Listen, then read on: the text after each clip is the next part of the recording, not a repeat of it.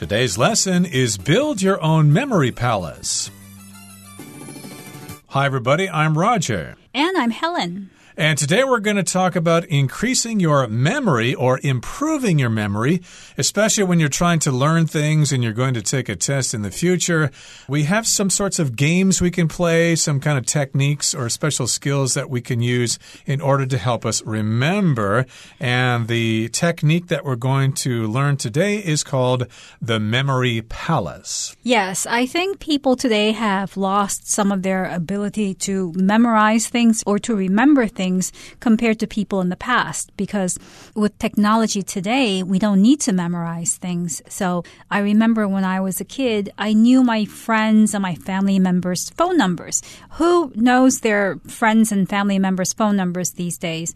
The numbers are stored in their cell phones and their smartphones, and there's really no reason to memorize a telephone number, let alone other pieces of information that you can very readily have in your devices. Right. So uh, telephone numbers are one thing, but uh, vocabulary lists and other things like that are another thing. And so if you need some help learning things and to memorize things and to remember them, we've got a technique called the memory palace. You're going to build your own memory palace. Let's find out what this is all about. Let's listen to the first part right now. Build your own memory palace. Long ago, before computers came along, people had to store vast amounts of information in their minds. To help them memorize things, some people used a highly effective technique known as the memory palace. 大家好，第一部分我们来介绍片语 “come along”，它指出现、开始存在或是问世。例如，A stranger came along just in time to help me with my flat tire. 有一位陌生人及时出现，帮助我处理爆胎的状况。又或者说，Before computers came along, offices were filled with typewriters instead。在电脑问世之前，办公室里都是打字机。接下来我们来介绍形容词 vast，它的意思是大量的、广大的或是巨大的。例如，Vast deserts cover most of the country's interior。 广大沙漠占据了该国大部分的内陆。又或者说，The national park covers a vast area of mountains, lakes, and forests。那个国家公园涵盖广大的山脉、湖泊和森林区域。再来，我们看到动词 memorize，它的意思是记住或是熟记。例如，Yolanda spent hours memorizing her speech for the competition。 Yolanda 花了好几个小时来记住他演讲比赛的讲稿。又或者说，Aaron must memorize a lot of information for science class。Aaron 在科学课上必须熟记很多资讯。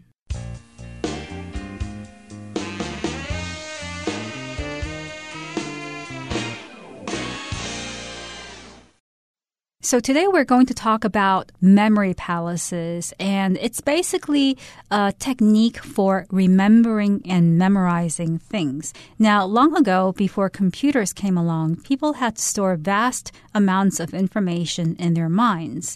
So before computers came along means before computers arrived or appeared on the scene, before computers were invented.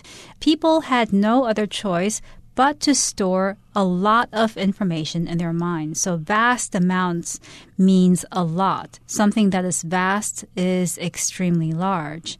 Now, for the phrasal verb to come along, to appear or arrive, I could also say that when I'm at a restaurant and I made an order with the server, the server might tell me, Your order will come along any minute now. It'll be here in any minute. Or if you go to a restaurant and you want to find your table, the waiter or waitress may say, Oh, come along with me. I'll take you to your table.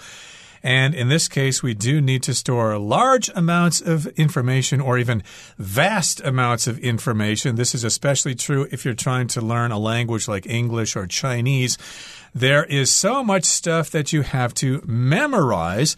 And yes, indeed, you need to store those huge amounts of information in your mind. And to help these people memorize things, some people used a highly effective technique known as the memory palace. Now, here we've got the word memorize. That just means to remember something so that you can recall it from memory later on.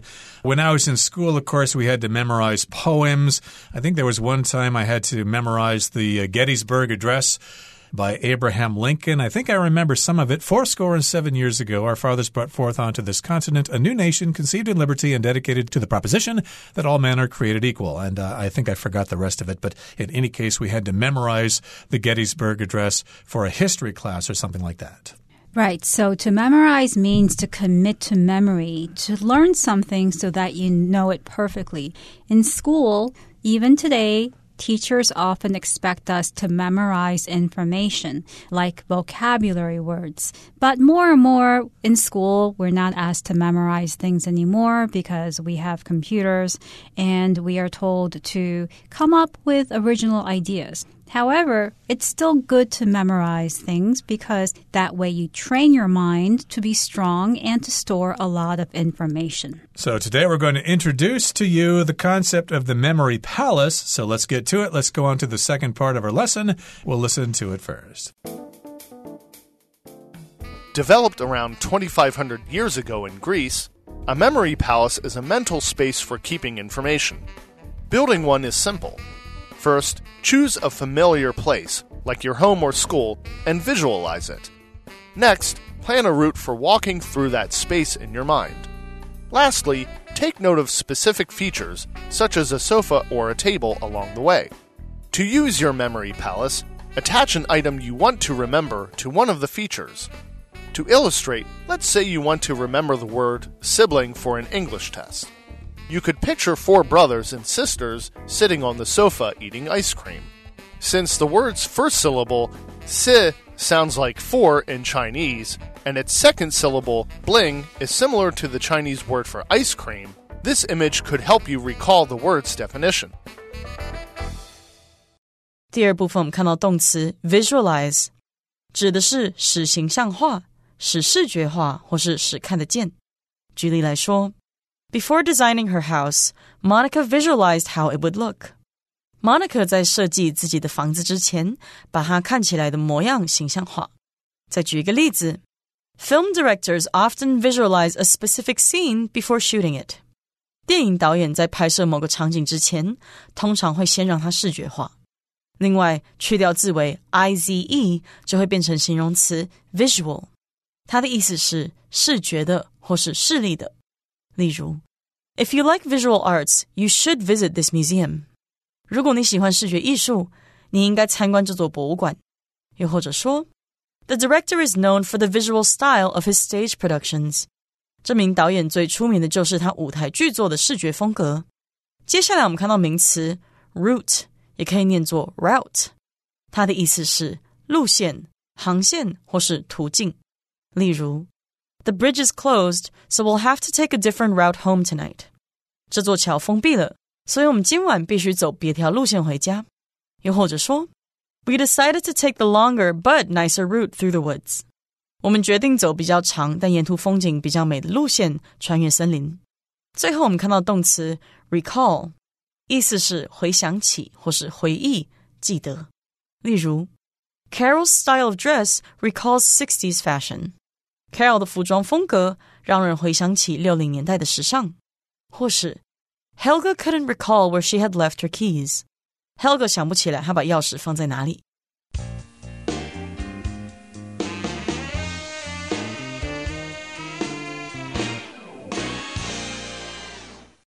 So we're describing the memory palace, developed around 2,500 years ago in Greece. a memory palace is a mental space for keeping information.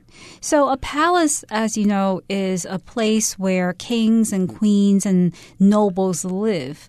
This is a memory palace, however, and this palace doesn't exist in the real world. It exists in your mind. So it's actually a mental space, a space that's in your mind, and this space can be used for keeping information. Right, so building one is simple. You want to build a mental palace, and of course, you're going to build it in your mind, and that's a simple thing to do. First, choose a familiar place like your home or school and visualize it. So, yes, imagine where you live, your home, or you could imagine your school, or maybe someone else's home, or maybe a castle somewhere. You just imagine it and then you visualize it. If you visualize something, you try to create a picture in your mind what it would actually look like. You have this mental image of something, you imagine what that thing will look like. Right. So the key is to choose a familiar place, and your home or your school should be familiar because you're there every day. You don't want to choose a place that you're not familiar with because then you won't be able to visualize it. When you visualize something, you form a picture of that thing in your mind. So, for instance, some of the greatest writers are able to describe people and things so well that readers are able to visualize them in their minds. Right. So, the next step is to plan a route for walking through that space in your mind. So, you try to imagine this house of yours. So, you come in the front door, and if you go to the right, it's the dining room. And then if you go through the dining room, then you're in the kitchen, and beyond the kitchen, of course, is the bathroom, and then the living room, etc. So you memorize or plan a route for walking through that space in your mind. I guess you're supposed to determine the direction you're supposed to go through when you memorize things. Yes, and a route is a way or a path that leads you from one place to another. So I could say, what is the shortest route from the office to the MRT station? So there are many ways to get from my office to the MRT station. There are two or three different paths I can take, but I want the shortest route or the shortest way to get there.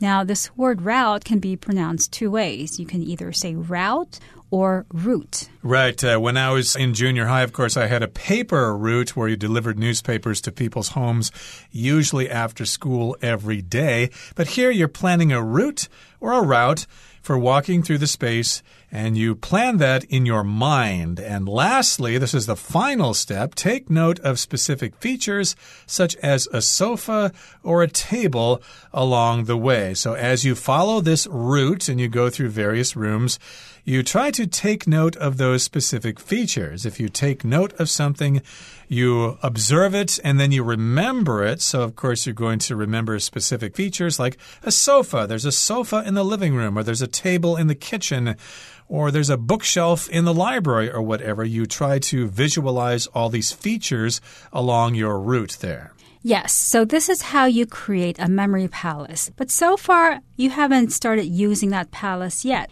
To use your memory palace, attach an item you want to remember to one of the features.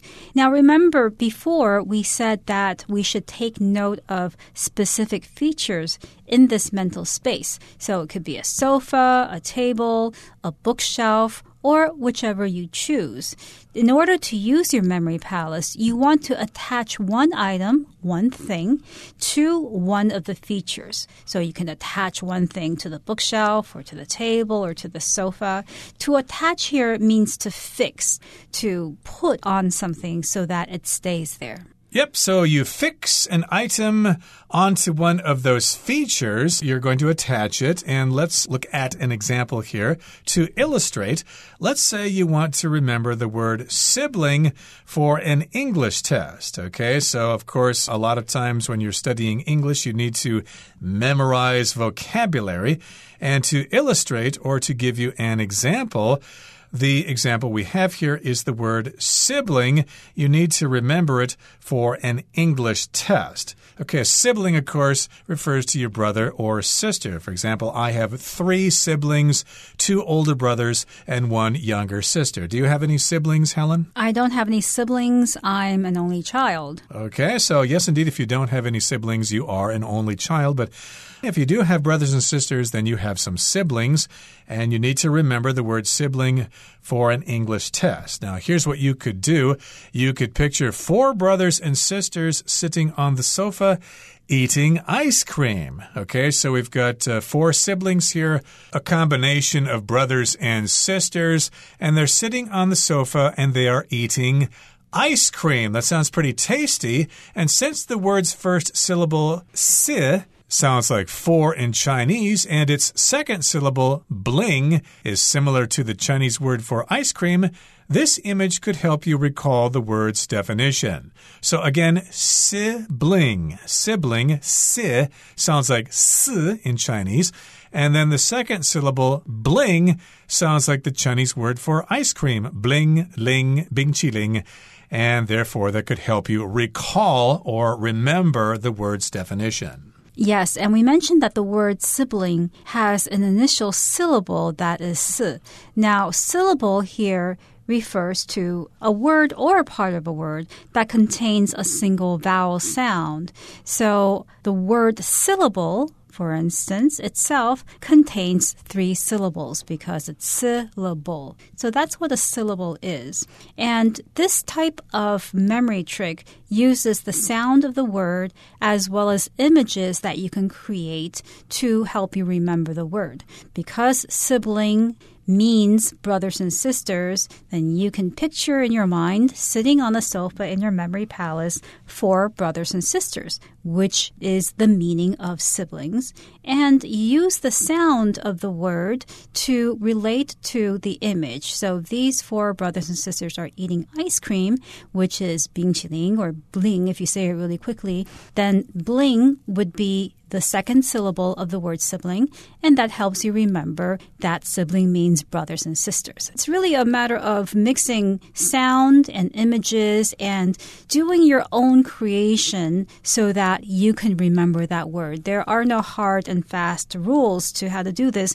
It just has to be meaningful to you. Right. You attach meanings to various objects in the palace there. The first example we gave you is of some siblings sitting on a sofa. You could uh, use the image of books on a bookshelf or a cat sleeping on the carpet. Use your imagination, let your imagination run wild, and you'll come up with various ways to remember things, not just for English tests, but maybe for mathematics or science or humanities or whatever. The idea is that you can recall the word's definition or you can recall that information. So to recall just means to remember something.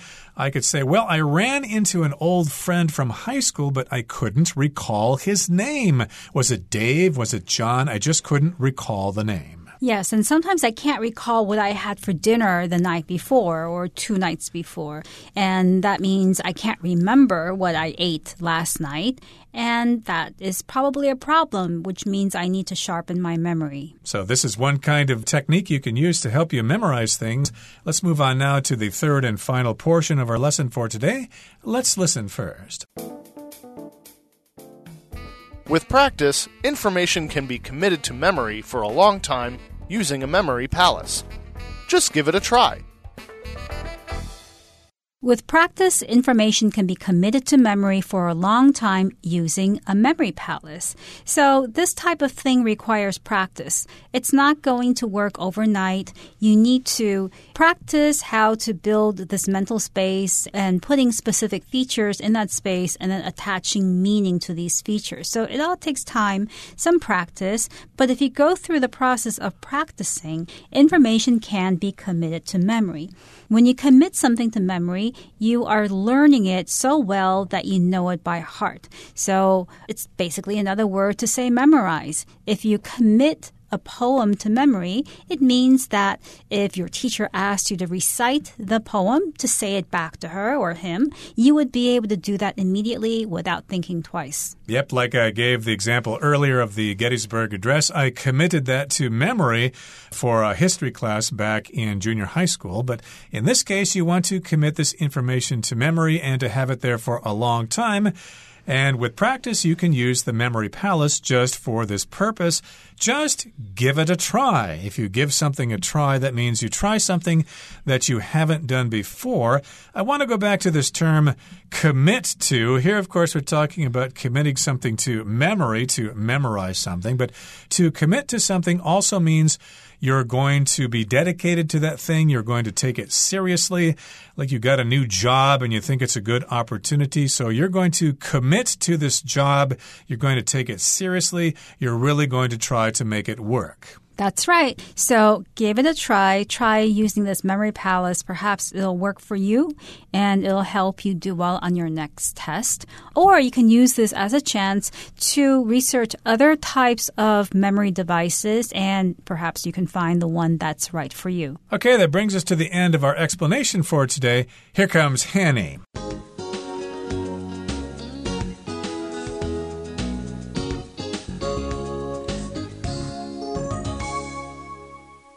各位同学，大家好，我是 Hanny。我们来看今天的文法重点。课文第一部分第二句写到：To help them memorize things。some people used a highly effective technique known as the memory palace。为了帮助他们记住事情，有些人使用了一个非常有效的技巧，称为记忆宫殿。句子里面的这个 known as the memory palace 是用来修饰前方提到那个技巧。那它其实是由形容词子句简化而来的分词片语。好，那我们就来学习如何将形容词子句简化成分词片语。好，碰到主格关系代名词。who、which 或是 that 所引导的形容词子句时，第一个简化步骤就是先把关系代名词省略掉。那第二个步骤呢，是将动词改成分词 v i n g 或是 p p，那就会形成分词片语了。好，动词是主动的时候，我们会用现在分词 v i n g；被动的时候会用过去分词 p p。好，我们再造两个例句哦。第一个例句是。The man who is standing by the sports car is an actor. 站在跑车旁边的那名男子是个演员。我们剧中的 Who is standing by the sports car 是形容词子句，用来修饰前方的 the man。那这边的 Who is standing 可以简化成 standing，那就变成 The man standing by the sports car is an actor。好，第二个例句是 They visited a castle which was built in the 16th century。他们参观一座建于十六世纪的城堡。句子里面这个 which was built in the 16th century 是形容词子句，用来修饰前方的 a castle。那这个 which was built 可以简化成 built，那就变成 They visited a castle built in the 16th century。好，那我们接着来介绍 be known as 的用法。Known 可以表达已知的、知名的，那么 be known as 是表达说以什么而为人所知，被称作什么什么。那通常是指以某个名称啊、身份什么而为人所 之。所以呢，be known as 后面接的名词常常会是一个身份、职业、称号等等。举例来说，Paris is known as the city of light。巴黎被称作光之城。好，那我们也补充两个相关的句型。第一个是 be known for，它是表达以某个特色啊、特质或是成就而闻名，后面可以接名词或动名词。那我们先用 be known for 加名词来造句。The town is known for its hot springs。那个城镇以温泉闻名。好，那我们再用 be known for 加动名词来造句。The actor is known for playing villains。那个演员以饰演反派角色而闻名。好，那第二个句型是 be known to 加上原形动词，这是表达已知会做某事，以做某事出名。像 The king was known to be cruel，大家都知道那位国王很残暴。Regular exercise is known to have many health benefits，大家都知道规律运动有许多健康益处。好，那以上是今天重点整理，我们回顾这些单词吧。Vast Peter has traveled to a vast number of countries for his work. Memorize. Lily read the textbook chapter several times in order to memorize key points for her exam. Route. Our route to the park took us past the police station and the library. Illustrate. Playing the piano is easy, Nora said. To illustrate, she slowly tapped out a simple melody. Syllable. The word elephant has three syllables. Recall. Ryan was clearly struggling to recall the details of the conversation we had last week.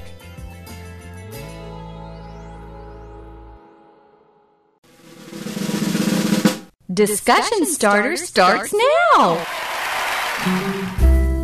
Here's our discussion starter for today. The question is Can you think of another technique that people can use to help them memorize information? How does it work? One trick I have used in the past to help me memorize things is to create a song around those things that I want to memorize. It works by turning words into lyrics, and if you sing those lyrics enough times, you naturally begin to remember them. And that way you can remember, memorize what it is that you need to commit to memory. Hmm, good technique. Well, one good method for memorizing information that I use is breaking things down into smaller parts, especially when trying to memorize Chinese characters, which can be difficult for foreigners. Let's take the character Qin, for example, for Fu Qin or Mu Qin. That character can be broken down into three parts the part that means to stand, the part that means wood, and the part that means to see. So I can imagine a parent standing in a tree watching their kids play below. So that's one way you can memorize a Chinese character, and I use this technique for all sorts of different characters. Most of the time it works, sometimes it doesn't.